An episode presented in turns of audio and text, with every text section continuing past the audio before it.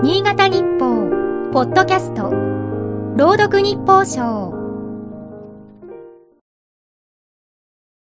7月3日。ブーゲンビリアの濃いピンク色の花は、真っ青な空がよく似合う。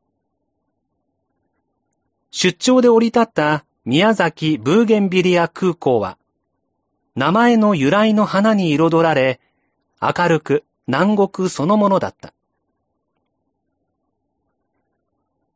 空港の出入り口には、青いマットが敷かれていた。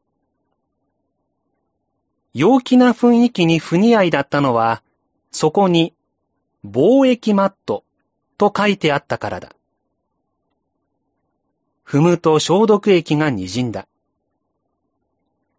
家畜伝染病である抗体液の水際対策という。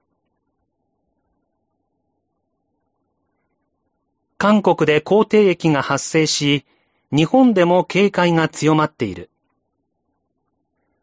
過去に日本で確認された際は、その前に韓国で発生していることが多かったためだ。日本で最後に発生したのは2010年。宮崎県で爆発的に拡大し、29万7千頭もの牛や豚が殺処分された。当時を伝える皇帝駅メモリアルセンターを訪ねた。胸が詰まったのは、祖父母が手塩にかけた牛たちの最後を見届けた日を綴った中学生の作文だ。殺処分の前夜に生まれた子牛のことが書かれていた。翌日、処分が始まると、注射一本で大きな牛たちが次々と倒れた。希望と名付けられた子牛も例外ではなかった。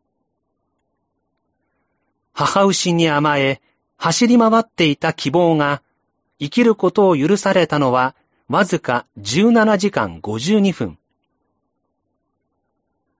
祖父母も獣医さんも、希望も私も、風や木さえも泣いている。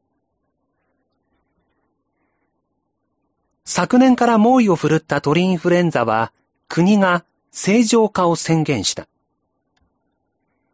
抗体液と同様、本県でも多くの生産者や殺処分に関わった人たちが深く心を痛めた。